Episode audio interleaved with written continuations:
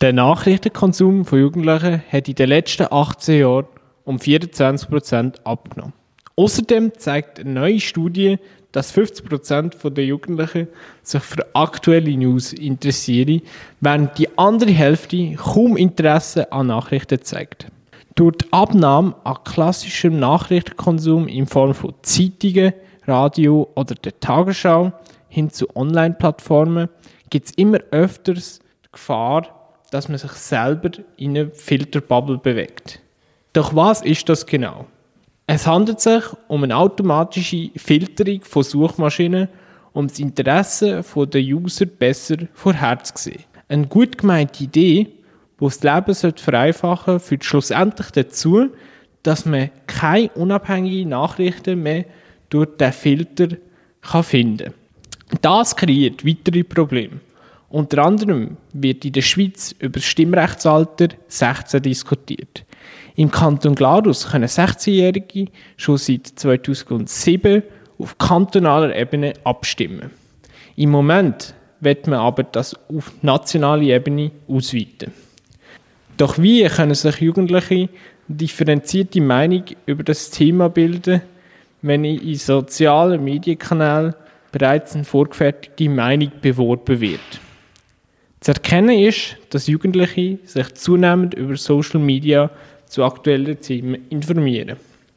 Im Zeitalter der Fast News herrscht das Problem mit Fake News. Auf Apps wie TikTok und Instagram kann man nicht immer mit der Stimmigkeit der Informationen rechnen.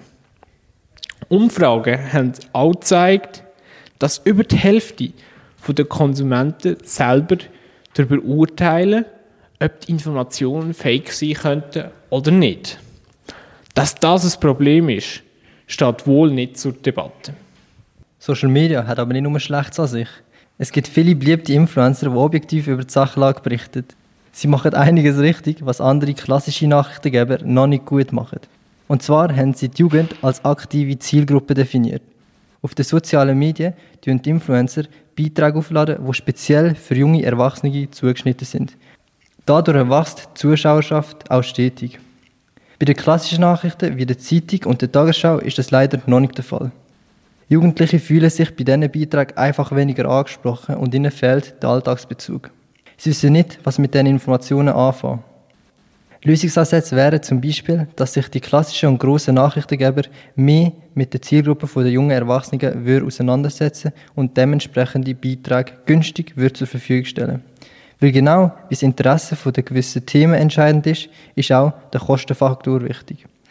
Junge Erwachsene haben ein eher kleines Budget und sind oft nicht parat, so viel Geld für Zeitungsabos und so weiter zu zahlen. Gewisse Angebote gibt es schon, zum Beispiel der Radiosender, wo du gerade los ist, Radio Summer Night. Aber es gibt auch Webseiten wie der Watson oder readup.ch, die sich auf junge Erwachsene spezialisiert haben. Gerade wenn es um die Diskussion ums Stimmrechtsalter ab 16 geht, bietet Readup Beitrag von mehreren politischen Meinungen an, um dieser Filterbubble entgegenzuwirken. Und das Ganze gratis. Wir hoffen, dass sich das Ganze zukünftig weiterhin in die richtige Richtung entwickelt, damit auch Jugendliche Zugang zu qualitativen Informationen bekommen.